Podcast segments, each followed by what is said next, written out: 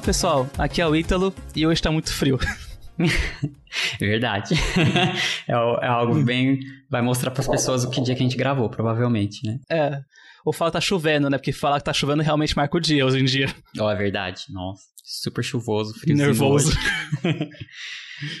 Nervoso que tá chovendo, tá raro, tá complicado. Fala galerinha, aqui é o Rodrigo e hoje a gente vai visitar o Vale! Yeah! Olha só, a gente vai, a gente vai lançar o episódio um pouco depois do álbum da Pablo Vittar. Vittar! Gente, eu tenho um amigo que, que canta igualzinho a Pablo, gente, eu adoro. Nossa, ele é muito assim, adora as diva pops, né? E ele canta igualzinho a Pablo, gente. Adoro, adoro ir pra rolê com ele. Saudades, viu? Covid, por favor, termine logo. Sim. Bom, esse episódio a gente vai falar um pouquinho de. Bom, acho que como já não é sobre tempo, o episódio é sobre, é sobre o Vale. E é meio que um episódio de tributo, um Fizz News de tributo a cientistas que são LGBT. Então a gente vai falar de alguns cientistas que são famosos, alguns cientistas que nós conhecemos. É, e ter essa conversa um pouco mais sobre isso, já que estamos no mês da, do orgulho. E acho que no dia, né? Eu acho que o episódio vai sair no dia do orgulho LGBT mesmo, né? É, vai ser dia 28, acho que vai ser bem no dia mesmo. Aham. Uhum. Tudo planejado. Planejadíssimo. então bora que vai simetria em 3, 2, 1.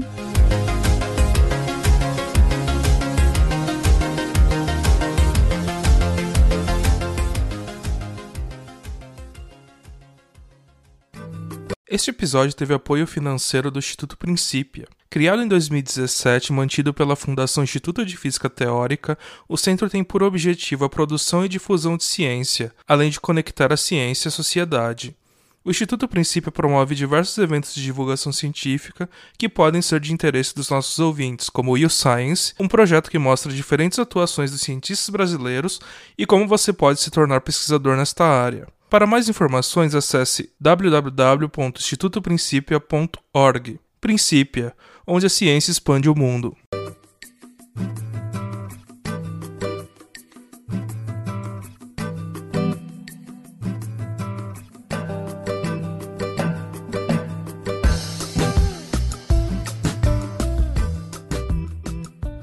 Isso, né? A gente vai. A gente pesquisou várias pessoas, a gente foi atrás de pesquisar uh, ah, para esse episódio especial, né?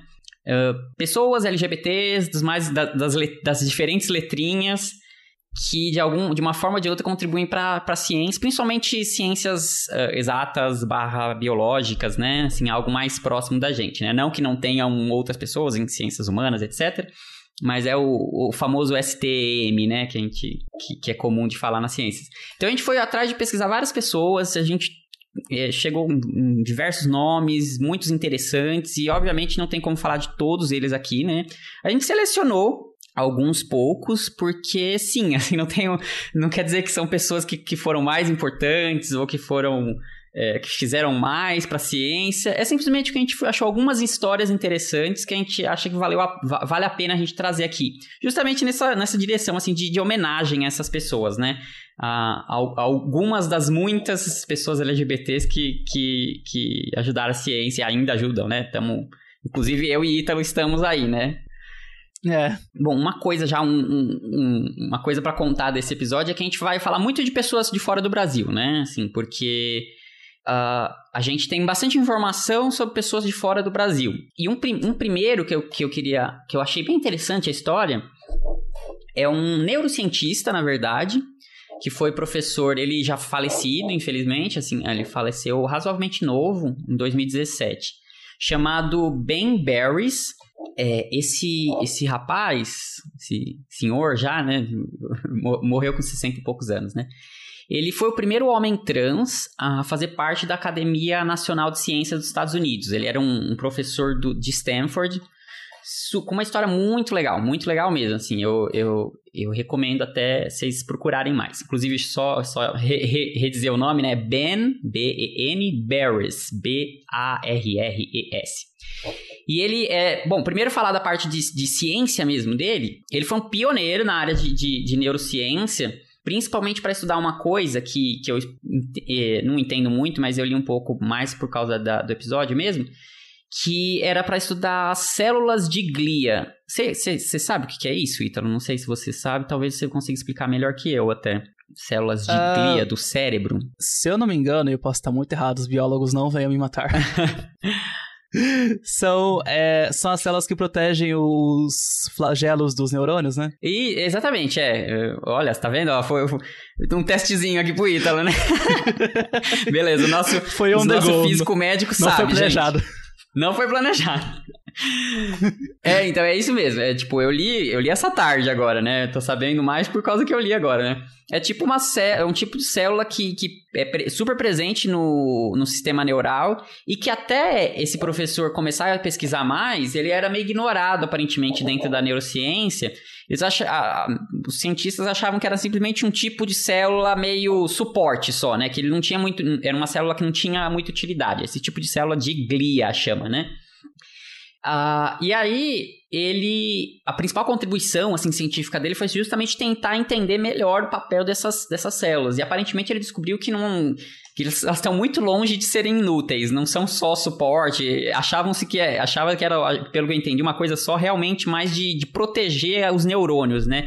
E na verdade ele tem várias demonstrações que mostram que. que esse, esse tipo de célula, na verdade, atua de forma muito. Uh, é, necessária assim para a comunicação entre neurônios, define quais vão ser os caminhos que os neurônios uh, vão conseguir jogar seus pulsos elétricos, por onde as sinapses vão ocorrer. Parece que, são, é que, ele, que ele revolucionou essa área, assim, essa incompreensão, né? Então, então ele tem um laboratório, tinha, né? Como eu já disse, falecido já ele tinha um laboratório super importante lá em Stanford, que, enfim, uma das principais universidades no mundo, né? E a história de vida dele também é bem legal, que ele, ele, é, ele é estadunidense, né? Era estadunidense. E aí ele nas, nascido como Bárbara, Bárbara Barris. Nesse caso é importante falar o nome, porque ele passou muito tempo com, com, esse, com, com essa, essa designação. E aí, e antes de se entender melhor como trans, porque, enfim, ele tinha. Ele morreu com 60 e poucos anos, então ele nasceu na década de 50, né? Isso. No, começo dos anos 50 ele nasceu. Então, assim, era outra compreensão de transgeneridade e tal. Ele só dizia que ele não se sentia. Ele se sentia um menino, né? O que ele fala. Ele tem um, um livro autobiográfico super interessante, chama.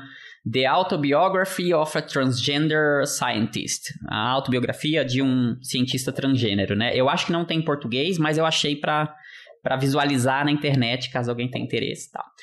Uh, enfim, aí ele conta bastante coisa interessante da carreira dele, da, da vida dele, né? Ainda como ela. E aí, como, assim, é, eu acho que é muito parecido com, com o que a gente ouve de várias pessoas trans falarem, né? Que no começo da vida ele realmente já se sentia que não, não, não era uma menina exatamente, né? Não era Bárbara. E, e ele tinha uma coisa meio de menino, gostava muito de coisas que meninos faziam, principalmente né, no começo do, do, dos anos 50. Imagina como é que era o que se esperava dela, né? Assim, que ela ia querer casar, ter filho, cuidar. E ela fala, ela, ele, ele fala que na época é, ele já tinha muito interesse por ciência, ele queria muito entender o mundo, entender as coisas, entender como as coisas funcionam, mas ele tinha muita dificuldade de conseguir acessar esses conhecimentos, né? Porque não deixavam, basicamente, assim, tinha, tinham poucos lugares que permitiam que, que meninas fizessem aulas de ciência, ele tinha muito interesse, ele fala em, em estudar robôs e, e, esse tipo de coisa, mas não tinha nada que fosse permitido para mulheres, né? E aí, depois de muita insistência tal, ele acabou descobrindo a área da biologia, que aparentemente era um pouco mais aberto já na época para meninas, né? E aí ele conseguiu entrar no curso de, de biomedicina, se eu não me engano, no MIT. Tipo, começou pouco, né? A bicha não era fraca, não, gente. Enfim, e aí ele se formou no MIT, aí depois ele se formou como, como médico, tudo, tudo ainda como, como mulher, né? Como Bárbara. Se formou como médica no uh, Dartmouth College, que também é super, super importante lá nos Estados Unidos.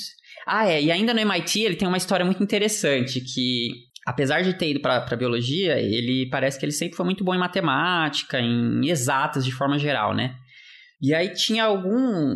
Ele não fala detalhes do problema de matemática, mas tinha uma aula de matemática que, que um professor passou um problema que ninguém da turma tinha conseguido resolver. E aparentemente ele era, tipo, o melhor aluno também no MIT. Assim, era uma pessoa, parece, muito brilhante mesmo. E aí ele, como menina, conseguiu resolver o, o problema de matemática, né? E diz que o professor ficou muito puto, assim, meio indignado, falando que, como assim você? Não, você deve ter dado. É, seu namorado que deve ter resolvido para você e você tá aqui, você é uma mentirosa. E, e parece que ele, ele era bem briguento mesmo, assim, né? De tipo. Briguento não, assim, ele lutava pelo, pelos direitos, né? Assim. Então parece que ele ficou muito indignado, então rolou uma maior bate-boca com esse professor, tá ligado? Isso década de 60, 70, né? Não, acho que 70 já isso, né? Então imagina o, o bafafá da menina peitando o professor do MIT, né? Enfim, e aí, apesar de ser um dos melhores alunos da turma, ele disse que ele teve muita dificuldade de conseguir um, uma posição como de como doutorando, né? Conseguir uma vaga de doutorado, porque ele queria estudar é, nessa época ele já tinha interesse pelo cérebro, ele queria uh, estudar mais, enfim, fazer ciência mesmo, né? Ele não queria ser empurrado para algumas áreas, né? Não que não seja ciência, mas assim, é, é, que, que muitas vezes as mulheres acab acabavam sendo empurradas para algumas áreas específicas, né? E ele queria não fazer neurociência, que era uma ciência muito masculina na época, tal. Enfim, mas aí no fim das contas ele conseguiu aparentemente entrar em Harvard, fez doutorado em Harvard com estudando isso e, bom, daí da, pra frente se deslanchou bastante, né? Nossa, e... currículo já é impecável desde o começo, hein? Nossa, então, né? O cara já, tipo, MIT, aí depois virou médico, e aí depois doutorado em hum. Harvard, né? Pouca coisa, né? E, então... cara, é, ele parece assim, é que essas pessoas, a gente lê as biografias, parece sempre uma coisa muito absurda, assim, né? Você vai lendo, ele tem vários a, a, Nature, é, a revista Nature mesmo, publicou várias biografias dele, porque ele era muito importante mesmo, né? E após ele morrer, né, tem umas biografias dele, né?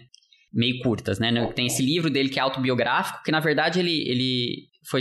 É, o livro saiu depois que ele morreu já, porque ele estava escrevendo o livro porque ele teve ele morreu de câncer, né? Então eu acho que ele já estava meio esperando que em breve talvez ele fosse morrer, então é por isso que ele escreveu o livro de memórias, né? Mas saiu póstumo esse livro, né? E, enfim, aí depois desse doutorado, ele fez um pós-doc, ele foi, foi se desenvolvendo, mas tudo ainda como mulher, né? Tudo, tudo ainda como Barbara Barris, né? E aí ele chegou a ser contratada, né? Em, como professora de Stanford.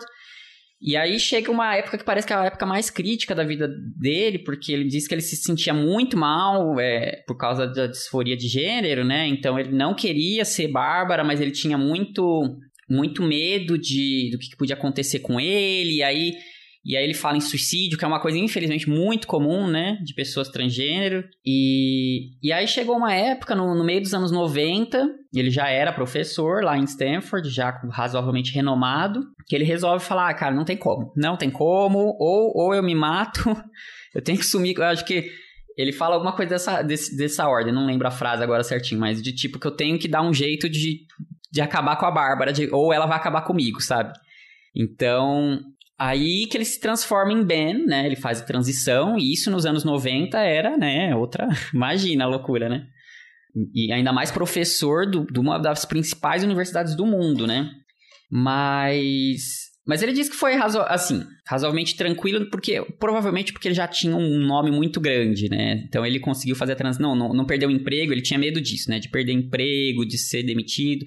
Nesse sentido, nada aconteceu, né? Mas um dos casos interessantes que ele conta foi que depois dele fazer a transição, tal, assim, é, não sei em quanto tempo exatamente depois, mas ele já é, já em algum congresso ele foi apresentar o trabalho dele como Ben, né, Ben Barris, ele, ele manteve o sobrenome, e aí apresentou lá o trabalho, papapá, papapá, e depois um, uma pessoa da audiência, um homem, claro, né, da audiência, levanta a mão para fazer o comentário sobre a palestra tal, e solta a frase de que, olha, nossa, seu trabalho é muito mais interessante, muito mais sólido do que o da sua irmã, viu? Achando que a tal da Bárbara, na verdade, é a irmã dele, né? E tipo, não, é ele, né? Era ele antigamente, né? E aí ele começou. Aí mais pro fim, nas últimas duas décadas, assim, ele, ele virou muito uh, ativista mesmo dos direitos LGBT, né? Em primeiro lugar, porque, enfim, razões óbvias, né? Ele falou muito sobre, sobre machismo nas ciências, né? Como, casos como esse, né? Como é comum. Ele fala muito de como ele sentiu os dois lados, né? Quando ele era mulher, quando ele, ele, ele, ele transicionou, né? E no caso dele, ele era bem passável como homem, né? Então, uh, ele fala que, nossa, é incrível como eu me sentia seguro nos congressos porque ninguém me interrompia, sabe? Então ele sentiu, ele, ele falou muito sobre, nesses, nessas últimas décadas, sobre, sobre isso, assim, sobre machismo na ciência mesmo, né? Sobre como as mulheres são empurradas para algumas áreas, sobre como quando elas estão em outras áreas elas não são tão escutadas como, como os homens, né? Justamente porque ele, enfim, sentiu na pele os dois lados, basicamente, né? E... Sim. Quer comentar alguma e coisa? O, o que você falou da, dele lá, da transição, eu foi bem que a Gabriele Weber, que participou do episódio do Physicast do ano passado, falou no episódio do Physicast que chegou um momento que ela sentiu que, é, ou que, nas palavras dela, que ela sentiu assim que ou eu precisava dar um jeito nisso ou não algo muito sério poderia acontecer com a minha vida. Não, era um momento que tava muito decisivo na vida dela. E a decisão foi bem parecida com o que você acabou de falar de, da, dele, do bem, uhum. Do bem. É, acho que sim, né? Pelo que eu me lembro que ela me contou, realmente era uma história muito próxima, né? De que ela ela tomou coragem, a, a Gabriela, né? Tomou, Gabriele, né? Tomou coragem para fazer a transição após, após, assim, se estabelecer um pouco melhor, né? Ela é professora da USP, no caso, né, Gabriela? E porque realmente dá esse medo, né? Nossa, pós-graduação toda, você tá no limbo ali, né? Você não tem muita certeza do que vai ser, né? Então imagina ser transgênero nessa, nessa situação, né? Uh, enfim, aí uma outra coisa também, aí é, é uma história bem legal, assim. Eu acho que é um, é um cara pra gente ler mais, esse Ben Barrys, assim. Ver, ver é, pessoas que, infelizmente, partiram cedo até, né? Mas nos últimos anos, assim, mais recente, ele começou a falar muito sobre... Uh, e, e, tem vários artigos na internet sobre... Uh, nada a ver com LGBT em princípio, né? O papel da, da orientação... Como a orientação... Peraí, deixa eu formular melhor. Que nos últimos anos ele também começou a advogar muito pela importância de ser um bom orientador, sabe? Em como ser um bom orientador, orientador é fundamental no futuro dos, dos uh, doutorandos ou dos pós-docs, né? Então ele, ele começou muito a dizer sobre isso, sabe? Como. Eh, e tem, tem um, um artigo crítico que ele tem, que é Stop Blocking Postdocs Paths to Success, né? Também na Nature, que ele fala justamente como uh, o problema de que em muitos laboratórios, principalmente laboratórios universitários importantes, assim, né? Os pós-docs são os eternos quebra-galhos que são meio que impedidos de avançar muito na carreira em muitas situações, sabe? São poucos que conseguem furar a bolha e se transformar realmente em professores, né? E muitos deles são acabam ficando nesse limbo eternamente, né? E, então ele começou a advogar muito por, por essas questões também, né? De defender mais o, o, o, a necessidade da gente empurrar mais tanto alunos de pós-doutor, de, de, doutorado como pós-doutores, né? Uh, enfim, então é um cara bem legal, cara. Eu gostei bastante de, de, de ler mais dele, assim, é, é uma pessoa que eu recomendaria pros ouvintes dar uma olhada. É, qualquer coisa a gente também deixa o link, o link do livro dele na, no, no na descrição do episódio, uhum. que é, o, o nome é The Autobiography of a Transgender Scientist. Eu acho que só tem versão em inglês, infelizmente. Não, oficialmente, acho que só tem versão em inglês, aparentemente. É, é, eu não achei tradução também, não. Acho que só tem em inglês mesmo. Mas, para quem souber ler, né, fica legalzinho. É um livrinho curto até, é legal. Bom, a próxima que a gente ia falar é a Nerds Mavalvala. Nome difícil, Espero né? que é, a pronúncia seja certa. é, ela, ela é uma pesquisadora do Paquistão. Ela é uma mulher. É uma mulher cis lésbica. E ela participou do time do Observatório do, LIGO para detecção de ondas gravitacionais. E eu ach, a gente achou bem legal de falar isso para mostrar assim que em algumas descobertas que são muito grandes, como por exemplo isso daí, essa descoberta é feita por um, um, time grande, né? Não é só uma pessoa que faz tudo isso sozinha. Nesse time, esse time hoje em dia tá cada vez mais é, diversificado. E ela é uma das pessoas que desse grupo e, na verdade, o fato de ela ser lésbica foi quase escondido pela imprensa do seu país de origem, quando anunciaram o resultado, né? Porque o, o país sente orgulho, né? Vamos anunciar que ela tava lá. Mas aí eles falaram assim: ah, mas esse, essa informação não precisa, não precisa, não. Se você é, você não precisa mostrar, assim. Eu não, não ligo se você é, só não, não assim, não, não joga na cara dos outros, né? Foi meio que isso.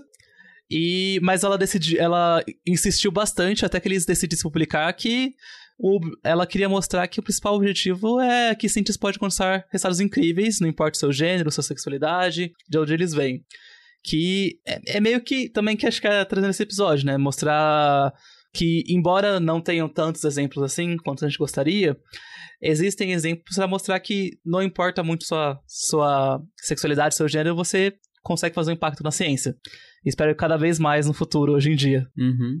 É, e o caso dela ainda, né, que ela vem do país bem mais, é, bom, religioso, né, muito religioso, islâmico, né, mulher, então, e eu acho que ela deve sofrer provavelmente preconceito dos dois, nos dois lugares, né? Assim, no Paquistão por ser lésbica, então, é bem né? provável. E nos Estados Unidos, provavelmente por ser paquistanesa, né? Muçulmana, de origem muçulmana, né? Então, deve, imagino, né? Que ela deve sofrer dos dois lados, né?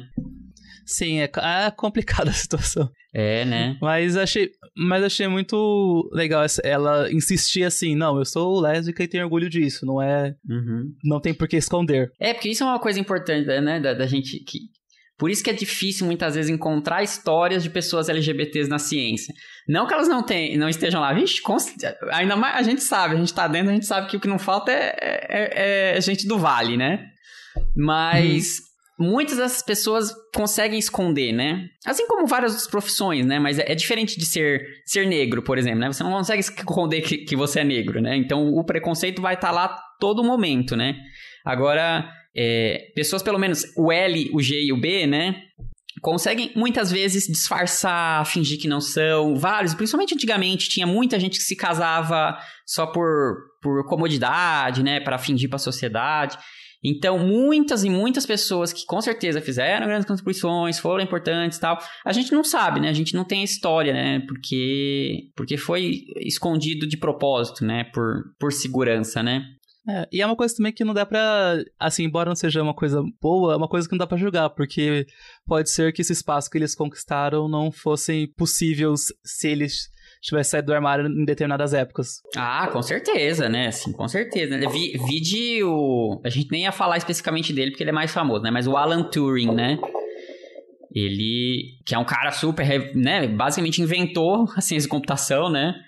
Mas. É, ele basicamente inventou o computador, né? Exatamente, Como... né? Basicamente inventou a ideia de computador, né? Mas era gay, só que ele ainda era um caso super, né? Ele se...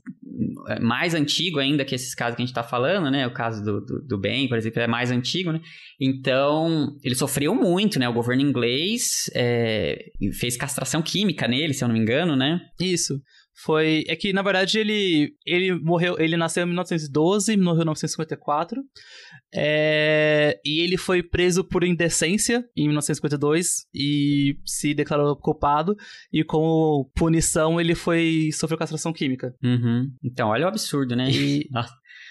que coisa né? É. tá logo aí assim né? Se você for pensar são Sim, 50, é. 60, vai, 70 pensa... anos, né? É, 60, 70 anos, mas se você parar pra pensar, sei lá, quando a gente nasceu nos anos 90, uhum. faria, tá, tá quase, tá começando a ficar equidistante já. É, é verdade, né? É verdade, já estamos envelhecendo aí, né?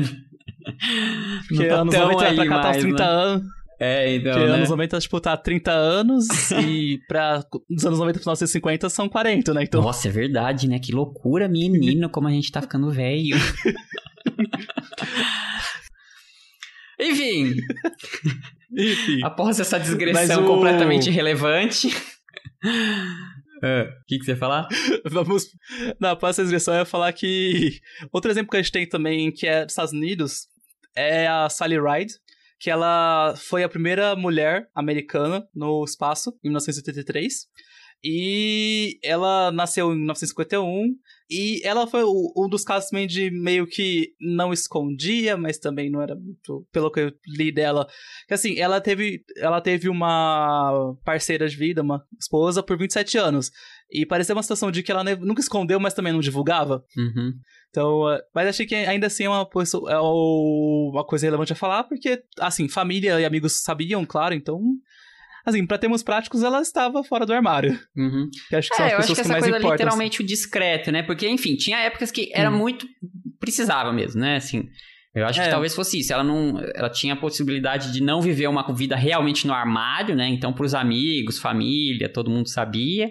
Mas também não era uma coisa que divulgasse, divulgavam muito, né? Principalmente por causa dela, né? Porque ela era meio heroína nacional, né? Tipo, é, todos os, os astronautas eram, né?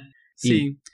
Mas aí ela morreu em 2012, então é de câncer pancreático. Ah, foi também? Nossa, aí, que coincidência. Foi. Porque o Ben também foi de câncer no pâncreas também, não tinha visto isso.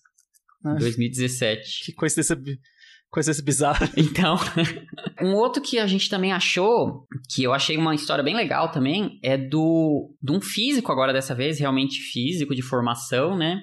É um cara assim, tipo, mil nacionalidades diferentes, na verdade. O cara é nascido em Moçambique, chama Alexandre Quintanilha. Então ele é nosso, sei lá, é, fala a mesma língua que a gente, pelo menos, né? Português. E ele é nascido em Moçambique, mas aí ele morou muito tempo na África do Sul. E ele é físico, ele fez, ele fez é, é, graduação, doutorado em física. E aí depois ele foi contratado, foi professor por muito, por acho que mais de 20 anos, se eu não me engano, em Berkeley, na Universidade da Califórnia, lá nos Estados Unidos, em Berkeley, né?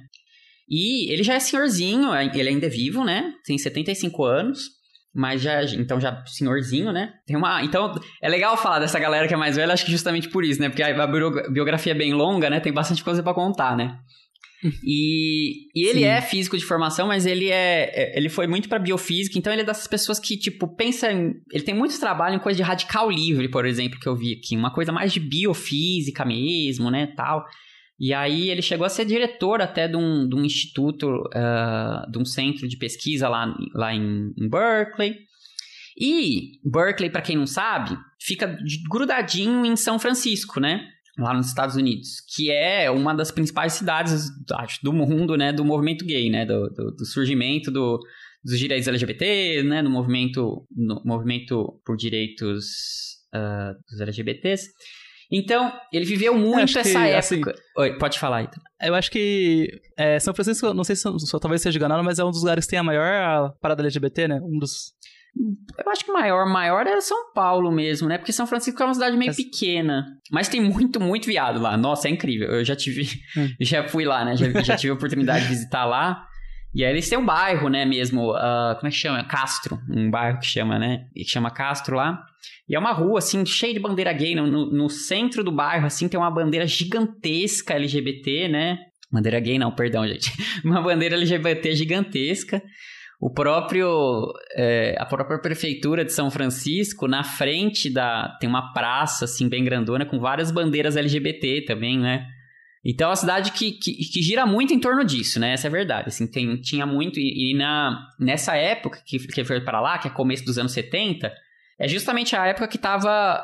Eu acho que tinha muito isso, assim, todos os. Os não. Todos os queer, né? Todos os não binários, todos os trans, né? convergiam para São Francisco, nos Estados Unidos, né? E era meio que zona, zona segura, né? Então ele viveu muito disso, né? Ele viveu nos anos 70, ele diz que, que chegou a conhecer aquele Harvey Milk, sabe? Que, que ficou famoso pelo filme. Uh, e, e, ele interagiu muito com isso. ele era um professor de uma das principais universidades dos Estados Unidos na época, né? Um, um pesquisador lá. Não sei se era professor já nessa época, mas ele foi diretor do Laboratório Nacional lá, enfim. Então, nessa época, ele conheceu um rapaz um pouco mais novo que ele, que chamava Richard Zimmler, que já aí nessa época, nos anos. No fim, no começo dos anos 80, eles se conhecem, começam a namorar. E, gente, eles têm uma história muito fofa junto, porque eles estão juntos desde então. Então já faz, sei lá, 40 e poucos anos que eles estão juntos. E eu até li uma entrevista dos dois juntos, né? Muito fofo. Esse, esse namorado, de, marido dele, né? Ele é escritor. Enfim, e ele tem uma história bem legal também, né? Ele, ele trabalhou com ciência, né? Então fez ciência de ponta, mas ao mesmo tempo ele conviveu com, com a crise da AIDS muito forte, né?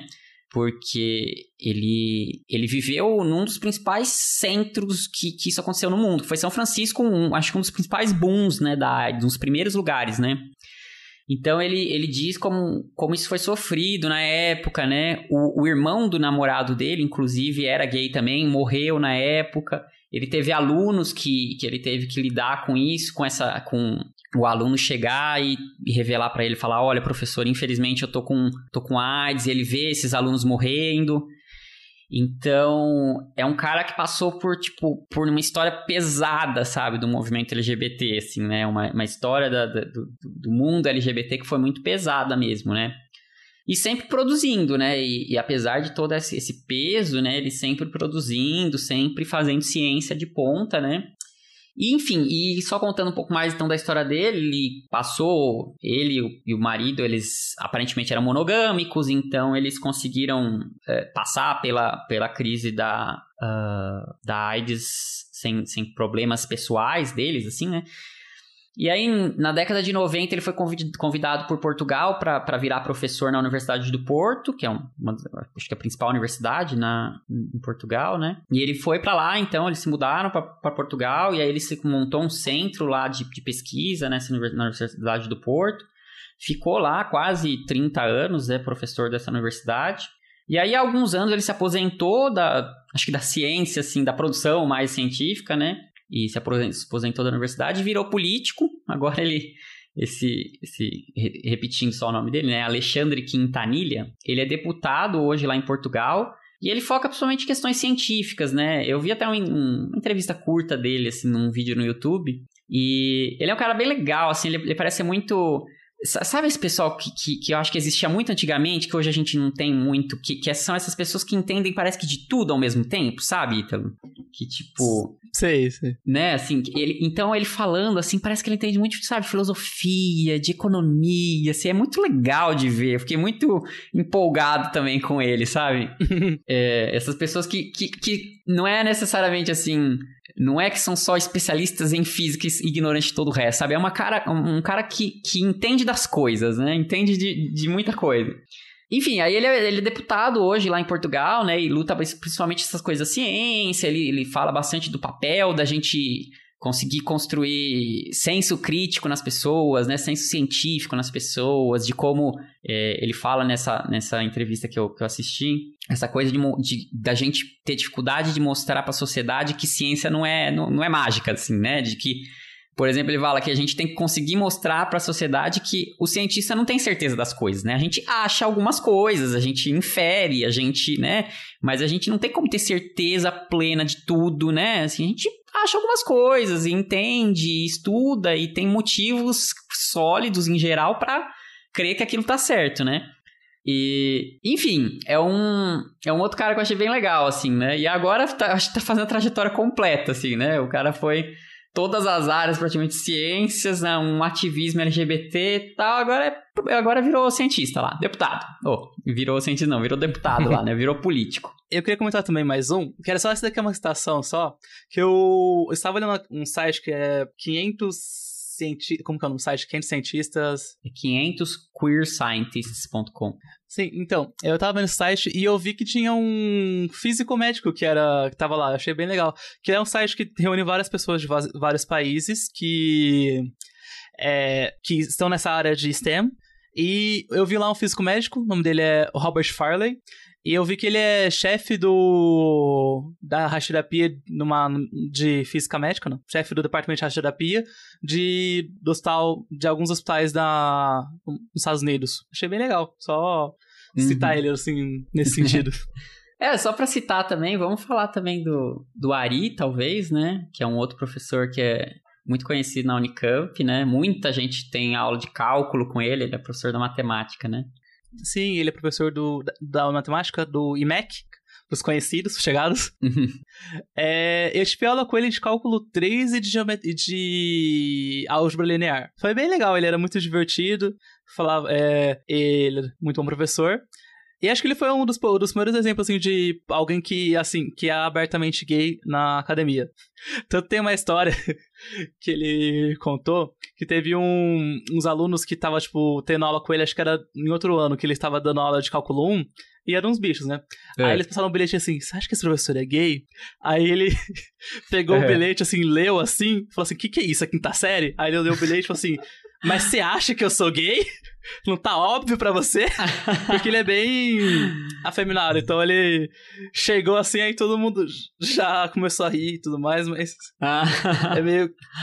Acho que ele foi, para mim, foi o primeiro exemplo, assim, abertamente gay na academia. Então eu gostei bastante de ter tido aula com ele. Ah, legal. É, a gente infelizmente tem poucos, né, assim, abertamente, né? Um outro que eu também, eu não conheço pessoalmente, mas eu vi desse site também, né, do 500queerscientists.com. É um professor que chama Alejandro Freri, e ele é professor da, de, de ciência da computação na Federal de Alagoas. Talvez alguém conheça aí, ó. alguém que é de Alagoas, da região aí, talvez conheça esse professor. E ele, enfim, é casado tal, já ele fala aqui na, descrição dele, né? Casado há 31 anos com o companheiro dele e tal, e ele trabalha principalmente com processamento de imagens, enfim. Então fica também a homenagem a esse professor que, que abertamente fala sobre isso, né? Que nos dá mais força para seguir. Alejandro Ferreri. A outra pessoa que eu queria citar é a Gabriele, que eu já, acabei, já, eu já acabei falando antes, que ela, ela é uma professora da, U, da USP também. Ela é bem aberta sobre a, a vida dela, sobre a transição dela. Ela tem um podcast, ela tem um. Tinha um acho que ela tem um blog que ela, que ela faz vários updates. Ela tem um podcast também sobre. Um sobre divulgação científica, que acho que é o Mamutes das, Mamutes das Ciências. Uhum. Que, e ela tem um podcast sobre a vida dela, a vida dela mesmo, assim, na casa de transição, a vida dela com uma mulher trans. E até outra coisa legal que eu acabei vendo também que ela, tá, ela acabou de ser aprovado um, um estudo no comitê de ética para fazer um estudo do levantamento da ciência brasileira. Então, da ciência brasileira LGBTQIA+. Ah, que legal. Mostrar, Olha, Aí tam... Então é alguém achei que bem legal provavelmente aí, tem vai, até vai dar informação pra isso, pro ano que vem, talvez, pra gente, né? Sim. Ela. Aí também tem um questionário aqui, eu acho que o questionário não fechou ainda, então também vou deixar no link da descrição. É, um questionário bem rápido para responder isso. hum, vai, massa, massa. Então, Uhum. ela é bem, ela é bem aberta no Twitter, eu sigo ela, ela é muito da hora. Adoro metal. Como que é o Twitter dela mesmo? É Turf Slayer. Não, é, o arroba dela é arroba GBRLWBR. Ok, meio difícil, né? Tá, depois a gente pode escrever tudo isso na descrição, mais fácil, né? Sim. Vamos escrever os nomezinhos, né? E aí, só pra terminar esse episódio, né? A gente deixou então algumas homenagens pra algumas poucas pessoas, né?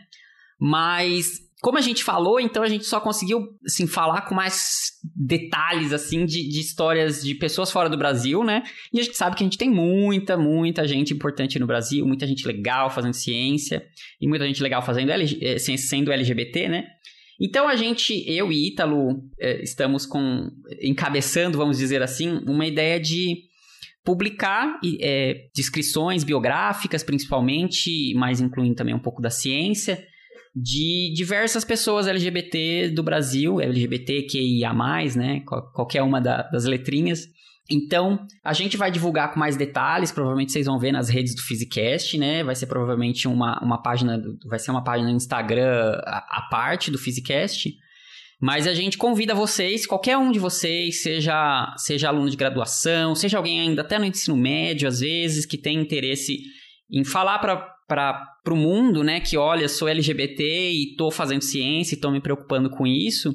E a gente vai reunir isso e divulgando na- nas redes dessa, dessa nova página que a gente vai criar e também de quando em quando nas redes do Physicast. Então fica o convite, a gente vai depois mostrar direitinho, publicar direitinho ah, como fazer para mandar pra gente. Mas na dúvida, Twitter, Instagram, meios de sempre, né? Twitter, Instagram, e-mail. A gente e a gente espera que a gente consiga então dar um pouco mais de visibilidade, né, para essas pessoas que são que às vezes ficam tão escondidas, né? A gente né, às vezes não tá no armário, mas a gente tá escondidinho em alguma prateleirinha ali, né?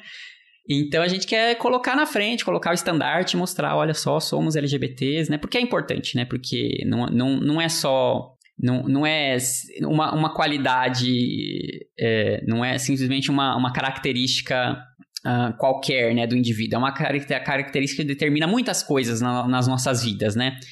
Então, por isso eu acho que a gente acha importante mostrar que, apesar de muitas dificuldades que surgem, a gente consegue também estar aí fazendo ciência tão, tão igual quanto qualquer outro indivíduo, né?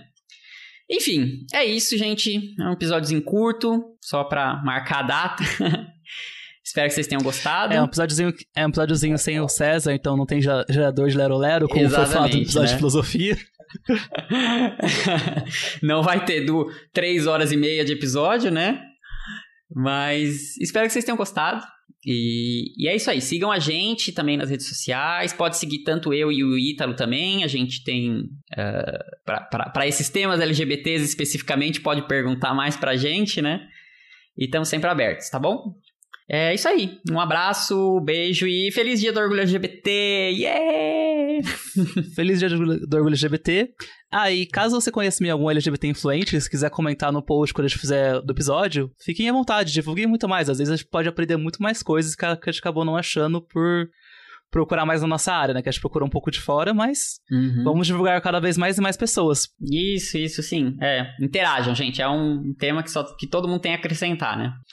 Beijos. Se a gente falou, e se a gente falou uma coisa errada sobre qualquer outra coisa, já um adendo 3, né?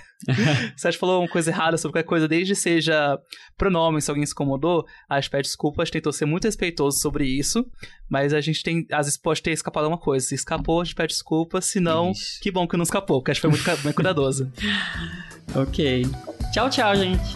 Tchau, tchau.